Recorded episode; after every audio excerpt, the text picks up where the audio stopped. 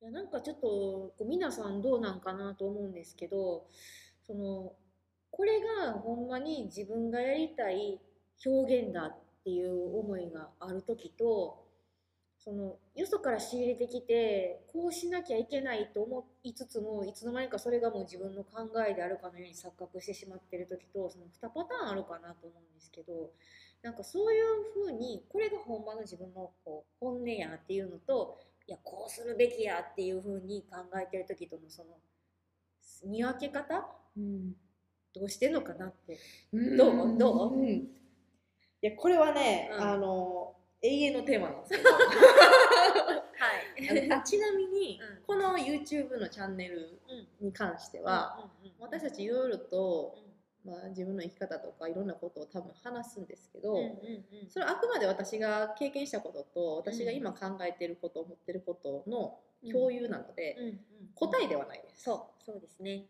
であの私たちがやってる雑談会も、うん。誰かが誰かに答えを与える会ではなくってうん。みんながそれぞれ思いを共有し合ってその中で自分がああ私こう思ってたけどこうなんかなとかっていう、うんうんまあ一つの気づきのなんかうん。機会みたいなのに捉えてもらったらなと思ってるので、だからこの YouTube でもあの私たちは正解を知らないという前提のもとうん。なんかあ私も同じこと考えてたわとか、うん。なんかそういう感じであの、まあ、気軽に聞いてもらったらなと、うんうんうん。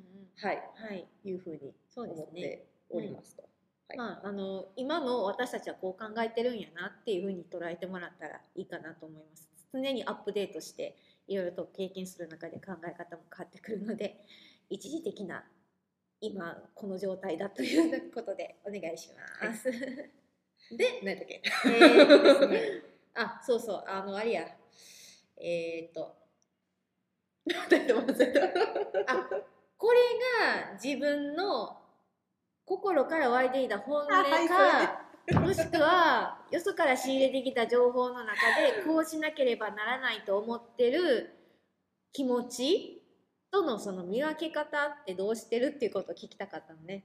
でうんうんうんうんで、まあ、なっちゃんのも後で聞きたいんやけどうちの場合はあの一旦落ち着いて深呼吸します。うん。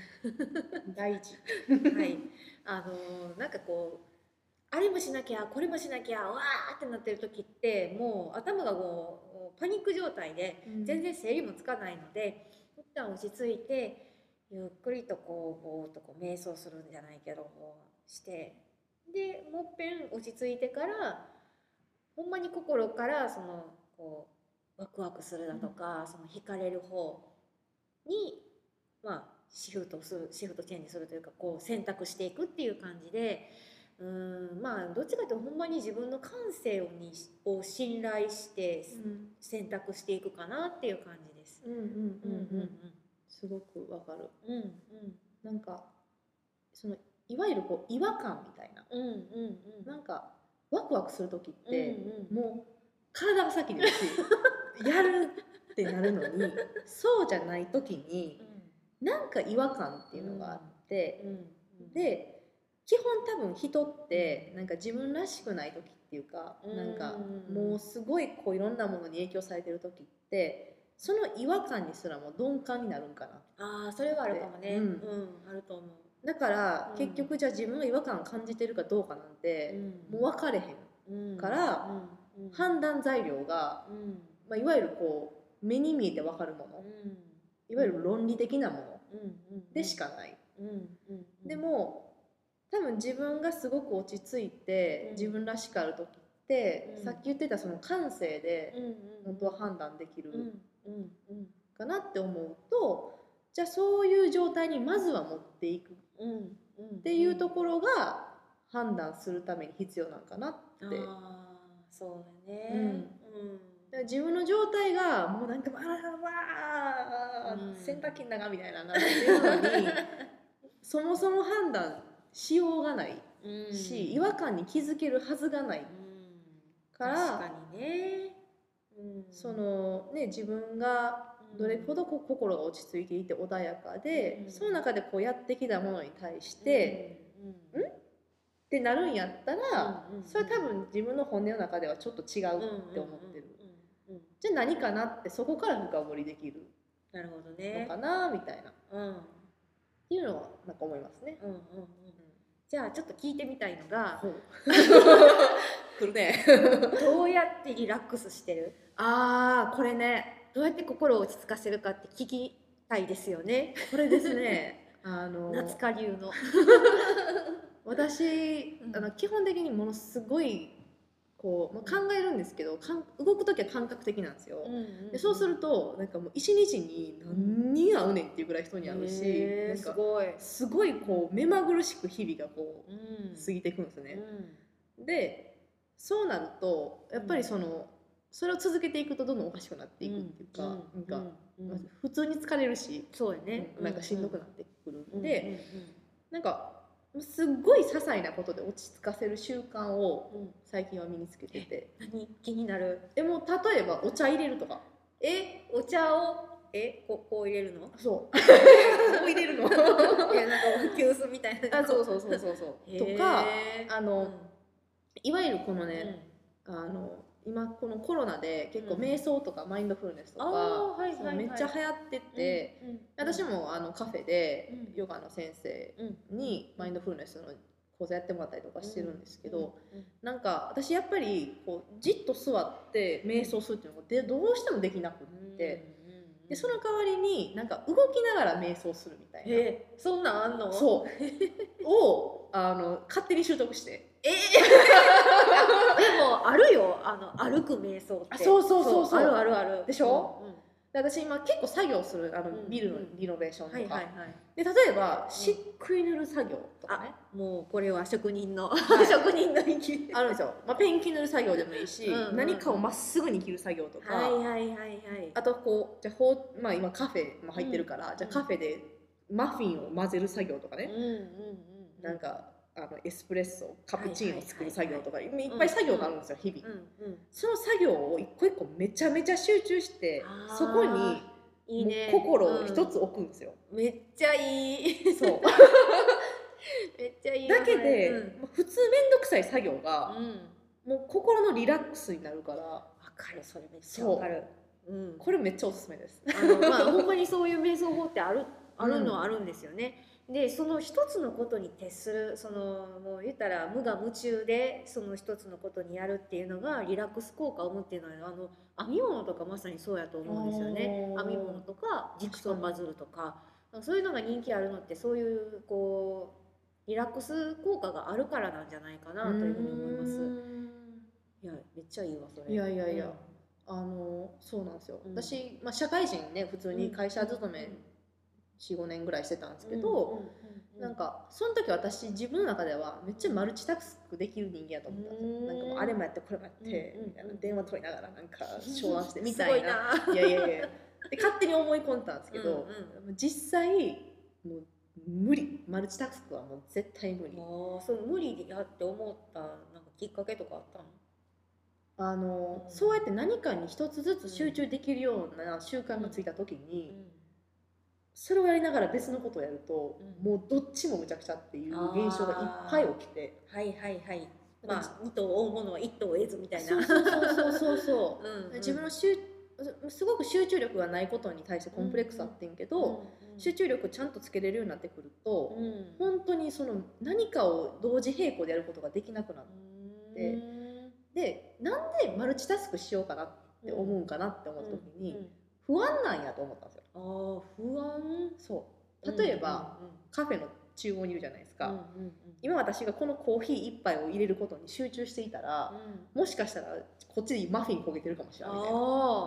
とかもしかしたら次来るお客さんのこれのなんか皿が足りへんかもしれんとかって、不安があるとうんここに集中できなくなる。あ確かにそれはあるかもね。うんでもうん大丈夫って思うんですよ。なんか、う んえ、なんやろその極意は。大丈夫。そううん。私がこのコーヒーに集中していたとてうん。とて。お客さんは穏やかにうんあちらで注文を考えておるわと。ほう。だからちょっっとぐらいまあそれは別にお客さんのことないがしろにしてるんじゃないけど ちょっとぐらいここに集中させてもろた方が。お互いハッピーやみたいな。ああ。へえ。でうんあのこれ実際にうんこれをやり始めると、うんパニックにならなくて。へえその想定している不安が起こることがまずない。からすごいすごい。コーヒーも集中して入れれるし、うんお客さんにもうん。うん笑顔で対応できるしっていうのを日々そのカフェで実践してたんですよ、ずっと。おお すごいね、はい。うん。私の中ではだいぶ証明できたなって自分の中で思ってるんですけど。自分の自分に対してね、うんはいうんうん。であマルチタスクはやめようと。うん。一個一個丁寧にやって、うん。それをなんかこう連鎖つなぎにすることうんで、それぞれがなんかねいいものが出来上がるし、うん。コミュニケーションも丁寧になるし、いいんじゃないかなでかつそれが全部瞑想になるから。あ瞑想に。そう。うん。いいのかなっていうふうに。へえへえ いやいいね、うん、いやでもほんまにうちもあの私もねお寺の境内掃除する時とかすごいあの好きなんですよ。でなんでかって一つのその吐くであるとか、まあ、草を抜くであるとかその一つの行為にめちゃめちゃ集中できるからいいなと思ってて。でそういうふうに場が整えば気持ちも整うしで人間関係もいずれこう整ってでまあ言ったら性格であるとか運命すらもなんか整ってくんじゃないだろうかっていうふうに思ったりするわけ。確かに、そうね。なんか一つこう整え出すとそれがこう調和していくような,、なんかそんなイメージがあるんかなとか思ったりします。うん。じゃあまあうりちゃんもそのいわゆるこう座禅組んで瞑想みたいなのもやってんじゃないっけ、えっとね、座禅は組んでないかな。ただこう椅子にか腰掛けてこう瞑想したりっていうのはいはいはしてます。はいいまあ浄土真宗ではそこまで重要視されないんですけども一応お釈迦様っていう仏教の作らはった人がいてうん。その人がまあ8つの行い大事だからこれをやろうねっていう中にそういうマインドフルネスであるとか瞑想が入ってるので、まあ、個人的にそれを実践してるというわけです。そういうことかそういうことか、そうなんかすごいいい流れやなと思うのは、うん。私あのうりちゃんは一応そのお寺でうん。仏教の,、あのお坊さんやってはるんですけど私はもうほんま無宗教というか、うん。なんか宗教に関してはなんかある程度まあ理理解してるというか分かってるけどで、まあ、自分は無宗教やなと思うんってて、うん。ただなんかそういう感じで、まあ、例えばそのマインドフルネスとか、うん。瞑想みたいな話をすると、うなんかちょっとこう、まあ、特に日本人はなんかうん「え？みたいな「何それ?」みたいな。なんかそのスピリチュアルなやつあ何みたいな。みたいな感覚になんねやろうなと思ってて、うんうんうんでもなんかちょっっとこのコロナでうん。やっぱみんなすごく不安定になって、うん。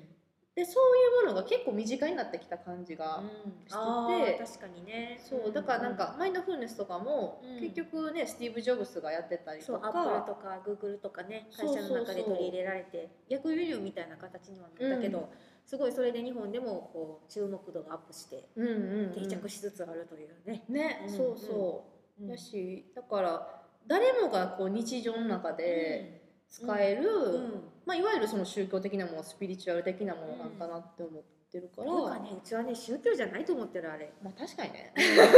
あの深い睡眠みたいな。ああいや深い睡眠ね誰だってするしさ、うん。それが危険かって言われたらさそんなこともないしさ、確かに。うん、そうよね。そう。